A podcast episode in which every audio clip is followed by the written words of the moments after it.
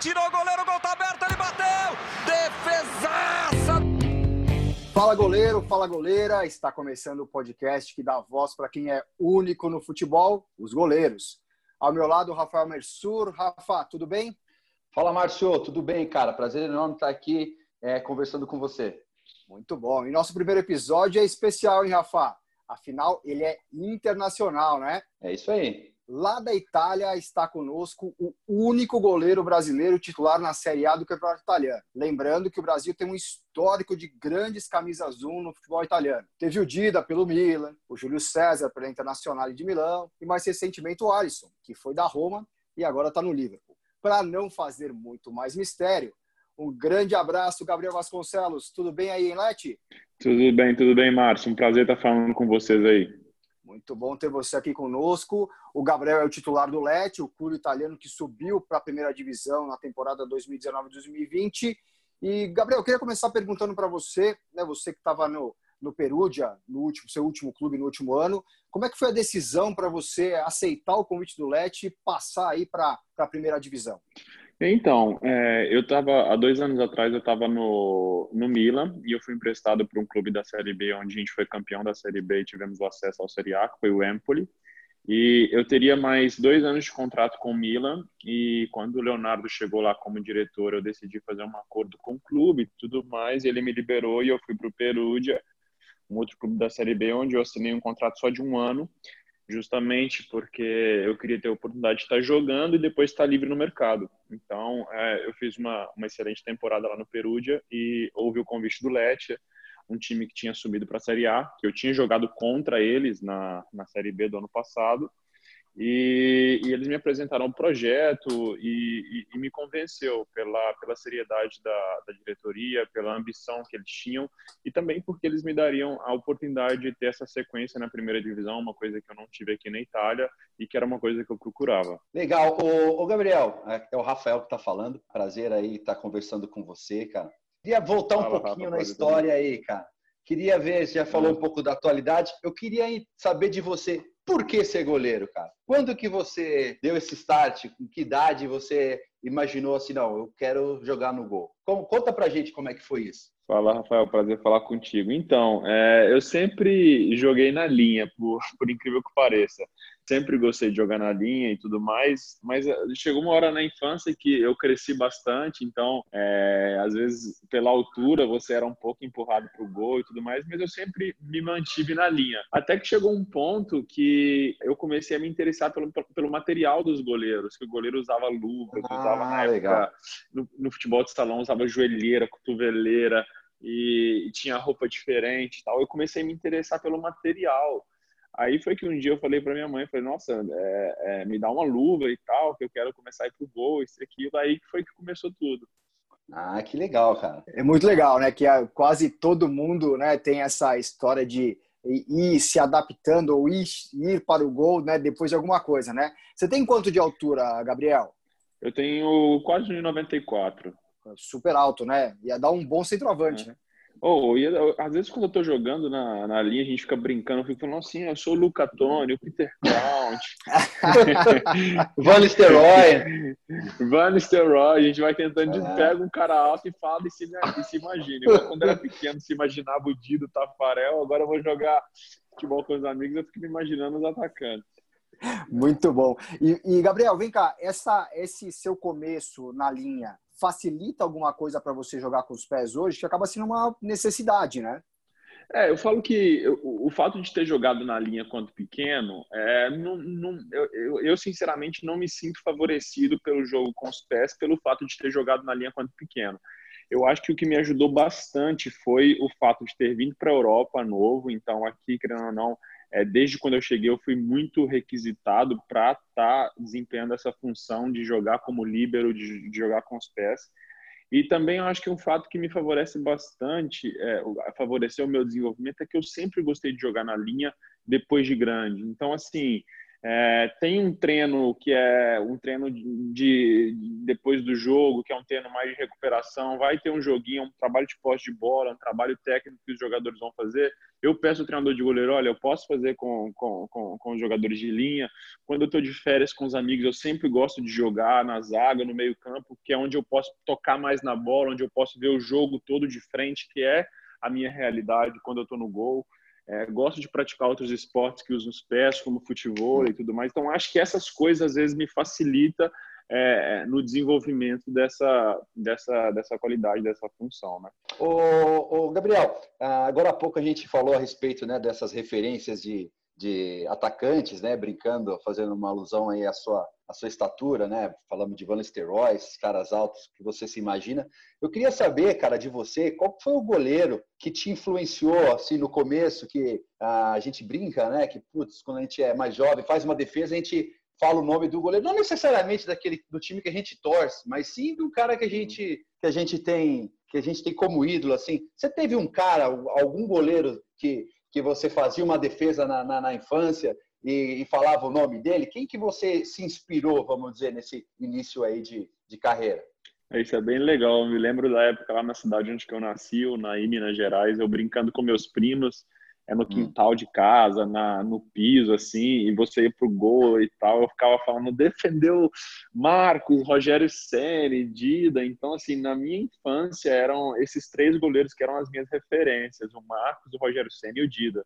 Ah, então, legal. cada hora eu falava o nome de um, mas era, era um, se resumia bastante a esses três. Entendi. Você é de 92, certo? Isso. Ah, legal. E como é que foi chegar no Cruzeiro, Gabriel? Para quem não sabe, o Gabriel começou no Cruzeiro, né? Teve a formação dele toda antes dele ir para o Milan, né? E foi para o Milan também, né? Bem jovem aí, 2012, né? Que você é, chegou no Milan com uma passagem boa para a seleção, seleção brasileira é, foi campeão mundial sub-20, depois teve a Olimpíada, a gente fala sobre isso, mas como é que foi chegar no Cruzeiro? Então, eu, eu me mudei para Belo Horizonte, é, eu tinha, se eu não me engano, 6, 7 anos de idade, então eu fui bem novo. E comecei a jogar nas escolinhas de bairro e tudo mais. É, a gente, eu, eu vim de uma família que não tem condição financeira muito boa da parte da minha mãe. É, meu pai faleceu, eu tinha seis anos de idade e a gente se mudou para BH e eu comecei a jogar esses campeonatos pelas escolinhas e tudo mais. As escolinhas iam me convidando para jogar. Até que teve um campeonato que eu joguei, é, futsal, eu fui eleito o melhor jogador, o melhor goleiro. E se eu não me engano, eu, eu fiz alguns gols desse, nesse campeonato, porque no futsal, às vezes, o goleiro finaliza e, e tudo uhum. mais, eu fiz alguns gols. Então, quando foi receber a premiação desse campeonato, foi um professor de uma escola importante de Belo Horizonte que foi dar a premiação, ele me viu, achou tipo assim, poxa, um goleiro que ganha melhor jogador, melhor goleiro, ainda faz um gol, peraí. Chamou os meus pais, a minha mãe, na época, o, o meu padrasto no canto e falou assim, olha, é, eu gostaria que seu filho, é, falou para minha mãe que seu filho estudasse no meu colégio e tudo mais. Minha mãe falou assim, olha, a gente não tem condições de pagar mensalidade e tudo mais. E eles me deram uma bolsa na época. E aí, disso, é, eu fui estudar nesse colégio, jogar pelo time deles. E até que chegou um ponto que é, o, o Cruzeiro me viu jogando campeonatos por esse colégio e me levou para fazer um período de avaliação no Cruzeiro. Dali eu fiquei, eu cheguei no Cruzeiro, eu tinha 13 anos, cheguei como quinto goleiro, nossa, que história. É, depois eu até conto. Cheguei como quinto goleiro, foi assim que começou a minha história no Cruzeiro. Interessante essa fala né, do, do Gabriel, porque esses clubes grandes, né, eles ficam muito atentos a esses campeonatos juvenil, escolares, né, ah, justamente para fazer essa questão da captação, né? Ah, até nessa questão de captação, o Gabriel, eu queria saber como é que foi essa primeira convocação sua para a seleção brasileira de base. Ah, se você, como que foi esse esse período que antecedeu essa sua primeira convocação da categoria de base da seleção brasileira? Então, é, eu já estava com eu já estava com 17 anos, então eu já tinha quatro anos de cruzeiro e todo sonho de todo atleta de base tem esse sonho de um dia poder ir para a seleção de base, porque é, é, a coisa na, na categoria de base é o ápice, né? Você ser convocado hum. para a seleção de base. E eu lembro que eu sempre sonhava, sonhava, mas as seleções de base na minha época era muita convocação de Rio e São Paulo. Não sei se porque tinha mais visibilidade no Rio e São Paulo. às vezes alguma convocação do Rio Grande do Sul, mas não era muito convocado jogador de Minas Gerais. Era mais do Rio, São Paulo, no máximo Rio Grande do Sul. Eu lembro que a gente foi para a Copa São Paulo com o Cruzeiro e a Copa São Paulo era um ano mais velho do que, eu, do que a minha idade e, e, eu era titular nessa época já. E eu lembro que eu fiz uma boa competição, mas nada demais aos meus olhos. Aos meus olhos eu tinha feito um campeonato normal. A gente foi eliminado, nas, se eu não me engano, nas oitavas de finais ou nas quartas para o São Paulo, que naquele ano certo. foi o campeão. São Paulo que tinha o Lucas, é, que hoje está no, no Tottenham, né?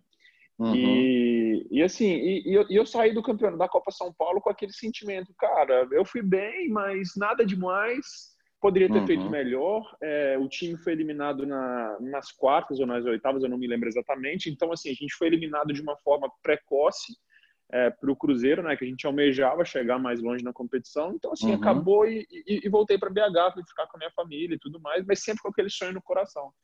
Uhum. Aí um uhum. dia a gente foi viajar, o time foi viajar para São Paulo para a gente tirar o visto para e o Cruzeiro iria disputar um torneio nos Estados Unidos. E eu lembro que eu estava no ônibus, assim, pensando, refletindo, é, é, orando. Eu falei, e eu, eu lembro que eu falava com Deus assim: Nossa, Deus, a minha carreira, é, não sei como vai dar um, um, up na minha carreira, como alguma coisa pode acontecer, né? Porque a categoria de base hum. é muito incerta.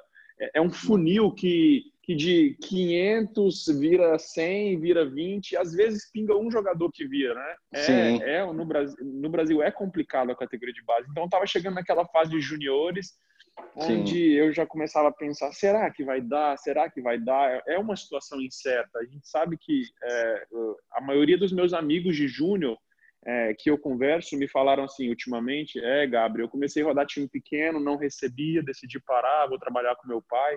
Então, isso é uma realidade no Brasil. Sim, e olha que eu estou te falando da, do júnior do Cruzeiro, que para chegar no júnior do Cruzeiro já você teve que superar muitas sim. etapas. É uma competitividade. Então, eu estava ali no ônibus é, é, muito. Eu estava ali no ônibus, aí o diretor na época levantou no meio do ônibus e falou assim: Olha, é, teve um jogador nosso aqui que foi convocado para a seleção, acabei de receber a ligação. Vamos fazer uma votação para ver se vocês acertam. E assim, e aí ele falava assim: sei lá, quem acha que o José foi convocado? Aí quem achava levantava a mão e tal, assim, aquilo. Aí sempre achavam, sei lá, o meia, o atacante. E quando ele falou o Gabriel, levantou a mão aqueles que levantam para todo mundo, sabe? Tipo assim, fala José, ele levantou a mão. Fala o Gabriel, levantou também. Faz mais pela festa. Aí, aí ele esperou todo mundo fazer essa brincadeira e ele foi anunciou, não, quem foi convocado foi o Gabriel e tal. Na hora, assim, é, seu mundo desaba, né? É, uhum. Vem toda aquela emoção. Eu, às vezes, sou muito emotivo, chorei bastante, porque passa um filme pela sua cabeça, você moleque, claro. você fala, pô, agora meu. Aí você pensa assim, então meu sonho tá virando realidade de verdade. Foi um momento maravilhoso. Eu lembro que a primeira coisa que eu fiz foi ligar para minha mãe e, e, ela ficou bastante emocionada, porque você começa a lembrar das suas raízes e, e falar assim, poxa, tá valendo a pena, né? Tá o sonho está uhum. se concretizando. Então foi, foi, mais ou menos isso que aconteceu. E olha que história legal, hein? Vou, vou relembrar para você, Gabriel. Aquele jogo São Paulo e Cruzeiro foi Copa São Paulo de 2010, quartas de final. O jogo foi 2 a 1 para o São Paulo e o Cruzeiro saiu na frente. Você lembra quem fez o gol do Cruzeiro? O do Cruzeiro foi o Thiaguinho? Não, foi um tal de Eduardo Pereira Rodrigues, que era o camisa ah, 10 de vocês. Dudu, Dudu que está no Palmeiras agora, fez o gol é, de pênalti, foi o primeiro gol do jogo.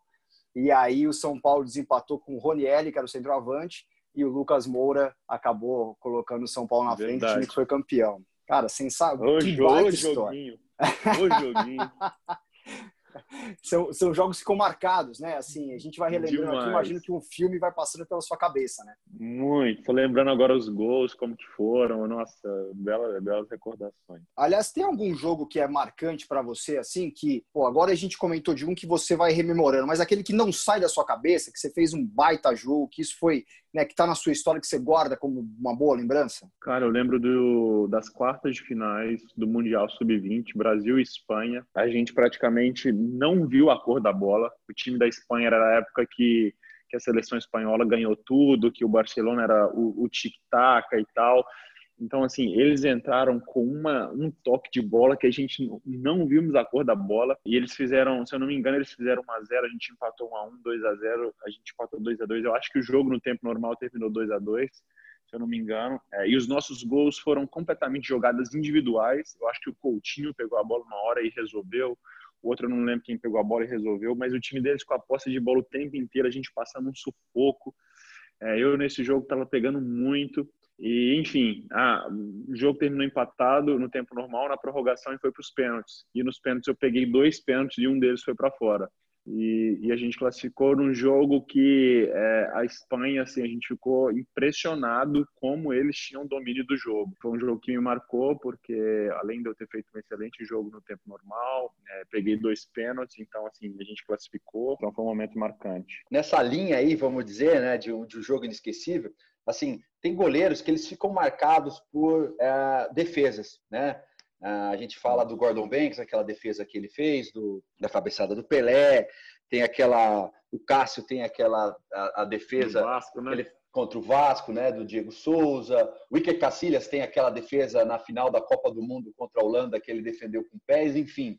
Eu queria saber de você uma defesa que você fez que também não sai assim da sua cabeça, ou até mesmo aquela que às vezes o goleiro tem um pouco disso, né? Às vezes você se surpreende até com a defesa que você fez. Você fez, você fala, caramba, como que eu fiz isso? Tem hora que é algo tão assim natural, tão é, espontâneo, né? Que você se surpreende. Sim. Tem alguma defesa assim que vocês recordam e falar, não, foi essa aqui que fica marcado, que ficou marcado para você? Sim, esse ano no jogo contra a Juventus aqui em casa, a gente empatou 1 a 1. Eu fiz uma defesa contra contra o Dybala, onde ele estava praticamente na marca do pênalti e eu, eu li o movimento dele, que ele ia chutar meio cruzado, e com a ponta do dedo eu tirei, que na hora que saiu o chute, eu, eu, eu pensei assim, cara, gol. Mas você fala assim, cara, vou. Vou, vou nela. Vou nela. Quando eu vi, a bola pegou na ponta do meu dedo e, e, e saiu. Então, assim, é, e, e, aqui eu tenho treinador de goleiro que... Tive alguns treinadores de goleiro que tocavam muito nessa tecla. É, toma gol, mas vai na bola. Aparece hora, na foto, é, né? é, que uma hora nessa, uma hora dessas que você for na bola, você pega. Beleza, toma gol, mas vai na bola, não toma gol em pé. E eu lembro desse chute, eu fui, cara, assim, pensando, hum, gol. Quando eu vi, pegou na ponta do meu dedo e saiu. Eu falei, meu Deus do céu. Foi uma defesa que me marcou.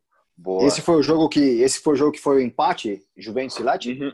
É, empatamos uma a um em casa. Aliás, até a 27 rodada, se não me engano, o Leti estava é, entre um dos times da zona de rebaixamento, mas o Gabriel tem sido muito elogiado pela imprensa italiana. Né? Você tem feito um, um campeonato é, muito bom. Como que é isso para você, para um goleiro? Né? Saber que está fazendo uma temporada é, que é boa, que todo mundo elogia, mas o time não está conseguindo corresponder em campo. Assim, é, é gratificante é, pensar que, que o meu trabalho tem sido reconhecido mas ao mesmo tempo é, a prioridade é o objetivo do time, né? Então no, o nosso objetivo esse ano é muito claro, que é permanecer na primeira divisão. A gente tem lutado por isso durante todo o campeonato e durante todo o campeonato nós ficamos fora da zona de rebaixamento. Na última rodada que, que nós perdemos e os outros times ganharam, nós entramos na zona, mas com o mesmo número de pontos do primeiro fora da zona e com um ponto a menos do segundo fora da zona. Então está uma briga bastante acirrada.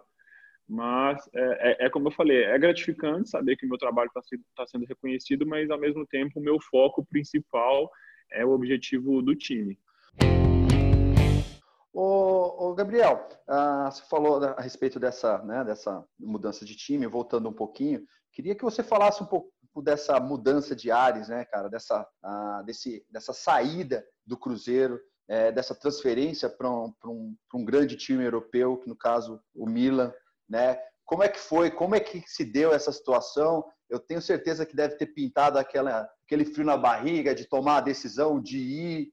É, como que foi, cara? Conta pra gente como que foi essa, essa situação do interesse, quando surgiu essa proposta e quando você bateu o martelo, não, eu vou. Como que foi? Olha, então, eu estava é, num período que eu sempre fui para todas as categorias de base da seleção, então, assim, às vezes você consegue uma visibilidade é, fora do Brasil por causa da seleção, é, por causa do Mundial, do Sul-Americano e tudo mais.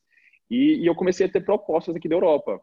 Então, eu tive algumas propostas de times da Itália, da Inglaterra e tudo mais, e sempre naquele, naquele impasse: nossa, mas eu saio do Cruzeiro ou não saio? Eu saio do Cruzeiro ou não saio? Mas quando chegou a proposta do Milan, é, eu não sei se porque na minha infância, na minha juventude aí no Brasil, na época dos meus dos 14 aos 18, que foi a época que eu vim para cá, o Milan era um time muito é, que tinha muita visibilidade no Brasil, porque tinha o Dida, tinha o Kaká, passou o Ronaldinho Gaúcho, passou vários jogadores brasileiros Então, a hum. minha referência de time na Europa era o Milan. Até o ponto que eu tinha outras propostas de outros times, eu estava um pouco indeciso. Mas quando chegou a proposta do Milan, eu falei assim, não, é do Milan é, pode dar sequência na negociação que, que eu vou. Então foi, foi assim que aconteceu. Eu, eu relutei bastante no início ter que sair do Cruzeiro, porque era, era um lugar que, que eu tinha crescido, que eu já estava há muitos anos, e que você sonha de jogar num lugar que você cresceu, num lugar que, que você já conhece o ambiente, já está é, ambientado e acostumado com todo o mecanismo do clube.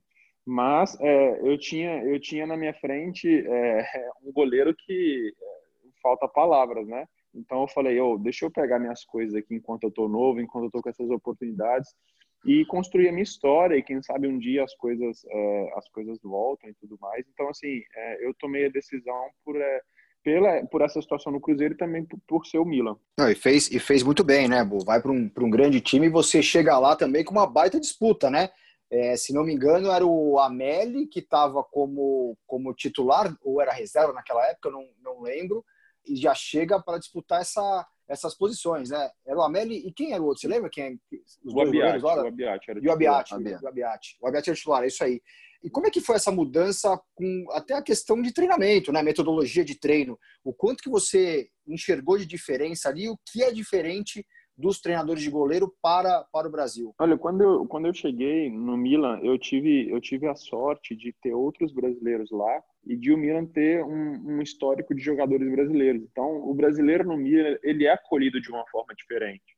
Então, eu fui acolhido de uma maneira é, é, é muito legal. E até pelo Abiate, assim, é, é ele me tratou desde o início de uma forma é, bem bacana. Às vezes, por ele ser bem mais velho, ele não me via como uma ameaça e tudo mais. Pelo contrário, ele me via às vezes como é, um, um, um, menino que, que eu posso ajudar e tudo mais. E eu tive a sorte também de. Eu cheguei, já peguei. Eram dois treinadores de goleiros no Milan, então é, e eles e eu cheguei às vezes com a, com a, técnica brasileira e eles aqui na Itália eles são é, bem focados na técnica italiana, então eles são bem é, rígidos em questão é, da técnica italiana. Então, eu tive a sorte que acabava todos os dias o treino e, e um dos, dos, dois treinadores de goleiro ficava mais comigo, fazendo trabalhos técnicos, é, às vezes mudando algumas coisas técnicas da técnica brasileira para a técnica italiana. É, então, assim, eu tive um período que é, o treino acabava, eu ficava todo dia uma hora a mais no campo com, com o treinador de goleiro para trabalhar e tudo mais. E eu, e eu gostava bastante, porque era uma oportunidade de treinar, de melhorar, de evoluir. Então, é, é foi bem bacana. Não, muito bom, muito bom. E acho que faz a, a diferença toda, né? É, você falou do Abiati, é, ali que te recebeu e te viu como menino que ele podia ajudar a crescer. É, no Cruzeiro você teve isso com o Fábio também? O Fábio pô, acabou. Se você tivesse ficado, você também continuaria na talvez na reserva do Fábio, porque ele mantém ali a posição de titular do, do Cruzeiro. Mas o Fábio também tem essa de ensinar os garotos, ou você viu isso muito mais ali na Europa essa questão de acolhimento? Não, não, Fábio também, o cara nota 10. Eu lembro que quando as primeiras vezes que eu subi pro profissional, eu subia para treinar e tudo mais, ele às vezes via você com uma luva velha, ele te dava uma luva nova. O Fábio às vezes ele, ele, ele era muito um exemplo dentro de campo, porque você via ele treinando numa intensidade, num ritmo todos os dias, o cara que joga todos os jogos, então assim, é um cara que, que eu aprendi bastante também. Gabriel, você assim foi convocado muito cedo para a seleção brasileira principal também, acho que muito pouca gente deve lembrar, mas 2010 o Mano Menezes te convocou, né? Quis levar um goleiro jovem para colocar ali. Queria que você faça da experiência de um jovem participar de um treino de, um, de, uma seleção brasileira que devia ser só fera ali, né? Você devia estar tá, né, envolto em só fera. Como é que foi essa experiência? Como é que foi viver esse momento de uma seleção principal? Maravilhoso, inesquecível. Eu lembro que é como se um, garoto que está vivendo um sonho e, e, você chega ali no meio de jogadores que você jogava no videogame, você via pela televisão e de repente você está ali treinando com eles, dividindo vestiário, comendo junto, é, no meio da, das brincadeiras. Do... Então, assim, é, é um momento mesmo inesquecível. Eu acho que a seleção tem mantido essa, essa linha, né, de às vezes convocar o terceiro goleiro, um goleiro jovem, que às vezes pode ser usado nas Olimpíadas ou, ou com uma visão mais para o futuro. E às vezes isso é uma coisa legal quando tem um projeto, quando tem umas Olimpíadas que pode chegar, porque já vai preparando o goleiro para estar tá vivendo aquele ambiente, né? Então acho, eu acho uma coisa quando se tem um porquê, eu acho uma coisa interessante. E teve trote? Ou sabe que na minha época, talvez discurso, né? Na minha época era um discurso que, que fazia. Então, assim, é, talvez, eu, você vê, eu não tô, eu não tô, não tô lembrando, mas, mas deve ter tido, sempre tem. Ah, deve ter pagado um trote, sim. Não tem... Algum discurso você fez, é. ou cantou alguma é, coisa, aí fizeram é, você fazer alguma, alguma certeza, coisa.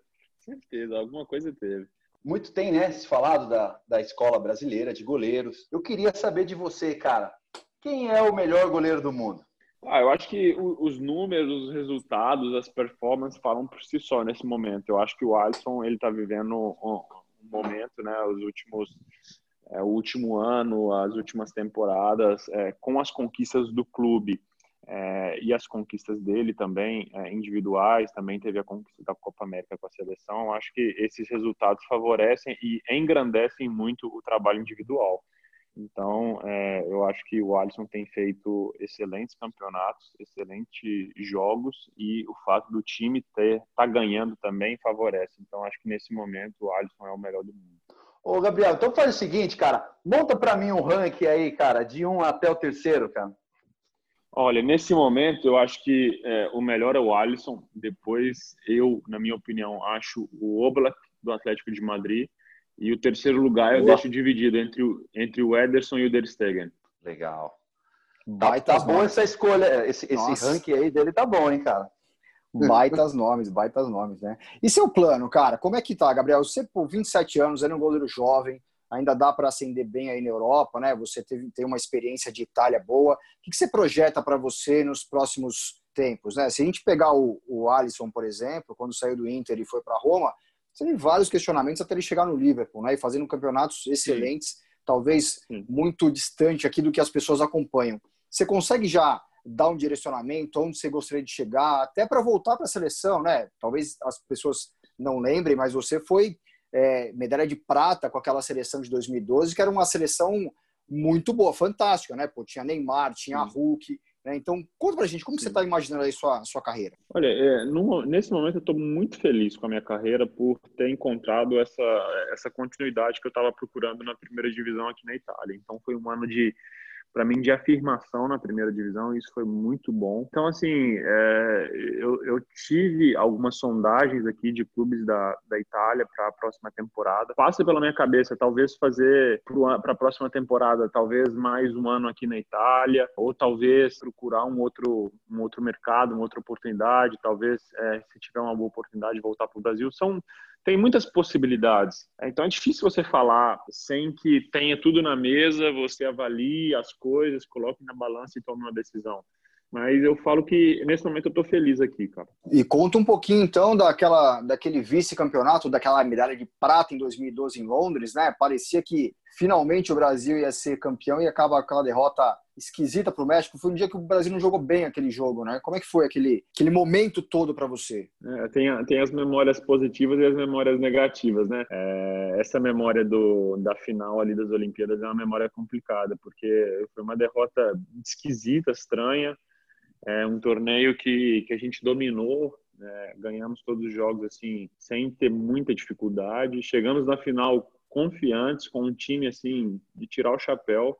É, mas um jogo que parece que as coisas não encaixaram, um jogo que sabe que parece que deu tudo certo para outro time e nada para o nosso time encaixou. É, a sensação foi um pouco essa, que o México estava num dia inspirado, que que eles faziam davam certo e tal, e duas bolas eles fizeram dois gols e a gente tentava, tentava, bola na trave, isso e aquilo.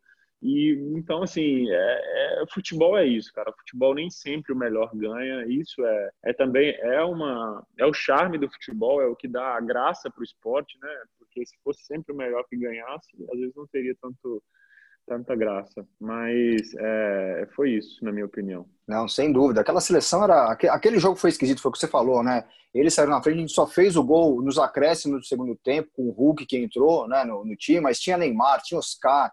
É, o Marcelo estava é, na teve uma bola na trave, uma bola na trave, do, uma bola na trave do Oscar no último lance, que assim, que entra aquela bola vai para os pênaltis. Então assim, enfim, vários lances que eh, foram a favor deles não foi, não foi a favor nosso. É isso. E, e, a, e essa Olimpíada começa a ser esquisita, né? Porque para você foi uma boa, mas tem um fato inusitado que acontece em treinamento constantemente, que o Rafael, que estava no Santos naquela época, é, provavelmente seria o titular daquela seleção, ele Sim. se machuca numa, num, num, lance bobo, né? Ele, ele, ele bate num, num daqueles bonecos, é isso? Eu não lembro como é que foi, e, vai, e tem uma contusão cortado, né? É, foi um treinamento de saída de gol, de cruzamento, pela manhã, eu acho que foi, eram três dias antes da estreia, poucos dias antes da estreia, um cruzamento, ele sai para dar um soco na bola, eram daqueles bonecos, só que daqueles rígidos.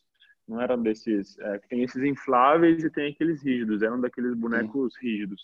E ele dá o soco na bola, eu acho que ele tromba com o cotovelo na, nesse boneco. E, se eu não me engano, ele, ele, ele talvez tenha terminado o treino, não sei. É, e depois é, é, sentiu dor, foi fazer o exame e, e, tinha uma fratura. Então, assim, foi uma coisa é, bem, bem estranha. É, e é muito parecido também com o que aconteceu com, a, na, com as Olimpíadas daqui, né? Que o prazo foi cortado foi justamente exatamente.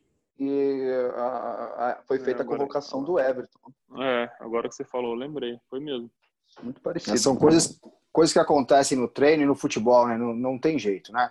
Bom, minha é, gente, a gente está chegando no final aí do chegando no final do nosso nosso bate-papo e passa rápido, que é sempre muito bom. E, Gabriel, final do bate-papo a gente prepara sempre, sabe aquelas batidinhas né, que o treinador faz no, no final do treino, né? Para castigar o goleiro e tudo mais, a gente aqui também tem. É o bate-pronto do Rafa.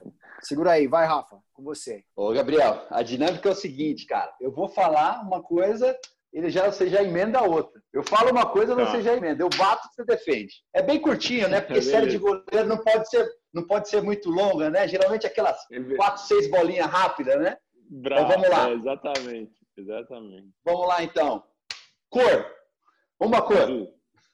Um ídolo. Rogério Ceni. Um estádio. Mineirão. Futebol. Arte. Sonho. Seleção. Se balançar, você faz em dois tempos ou coloca ela para fora? Coloca para fora. Boa, Gabriel. muito, muito, bom, bom muito velho. bom. Gabriel, muito obrigado por essa conversa, bacana conhecer o seu trabalho, né, suas histórias e, obviamente, dividir com quem gosta da posição algumas das dicas que você passou para a gente. Obrigado, viu? Eu que agradeço, é um prazer falar aí com você, Marcos, com você, Rafael, e tamo junto. Rafa, obrigado, viu? Márcio, obrigadão você, obrigadão, Gabriel. Foi um, foi um bate-papo muito legal. É isso aí. Eu quero agradecer também ao Bruno Pinho, que é o responsável técnico pelo podcast. E obrigado a você que nos escutou. Não se esqueça de compartilhar esse episódio para alcançar mais gente. E lembrando que o podcast Os Goleiros está nas principais plataformas e agregadores, como Spotify, Applecast, Pocketcasts, entre outros. Um abraço e até a próxima. Tirou o goleiro